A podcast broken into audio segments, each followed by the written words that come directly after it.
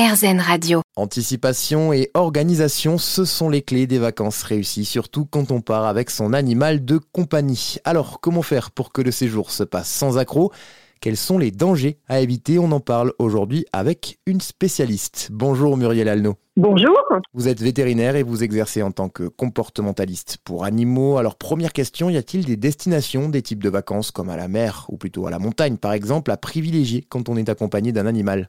Il n'y a rien de vraiment plus adapté, ça dépend des envies de votre animal, en fait. Si vous l'avez jamais testé avant, la mer, la campagne ou la montagne, vous ne pourrez pas anticiper, mais si vous avez l'habitude quand même de faire des balades avec votre chien, vous savez ce qu'il aime, vous savez qu'il aime l'eau, qu'il aime euh, faire de la marche euh, avec des difficultés d'altitude éventuellement. votre vie quotidienne et ses aptitudes de promenade vont quand même vous aider à faire un choix. Voilà, donc ça dépend vraiment du profil de l'animal. Alors dans un premier temps, on va parler des vacances à la mer ou à l'océan, parce que c'est vrai que c'est souvent le choix de nombreux Français l'été.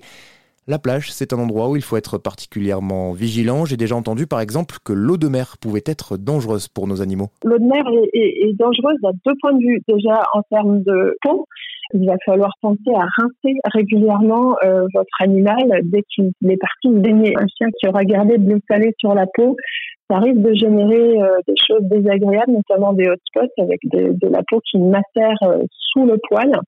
Et euh, le fait de le rincer et de le sécher ne sera pas un luxe du tout.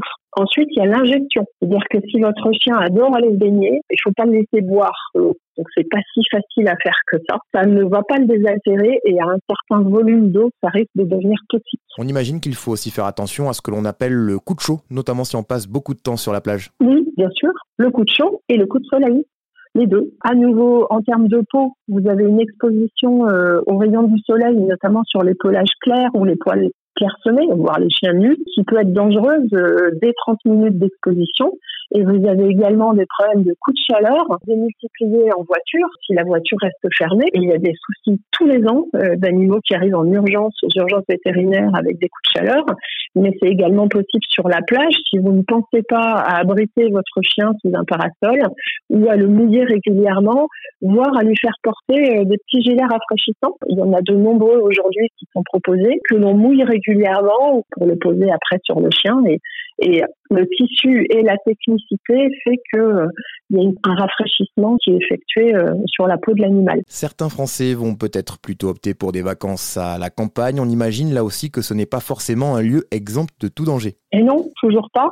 Euh, on peut avoir euh, un certain nombre d'aléas aussi à la campagne, avec des serpents, avec des chenilles processionnaires, avec euh, tout un tas de piqûres d'insectes qui peuvent vous amener rapidement chez le veto. D'ailleurs, il ne faut pas hésiter à y aller vite parce que les petites astuces d'aspirer le venin, de gérer soi-même, c'est une très mauvaise idée. Souvent, on aggrave les choses, on aggrave les lésions.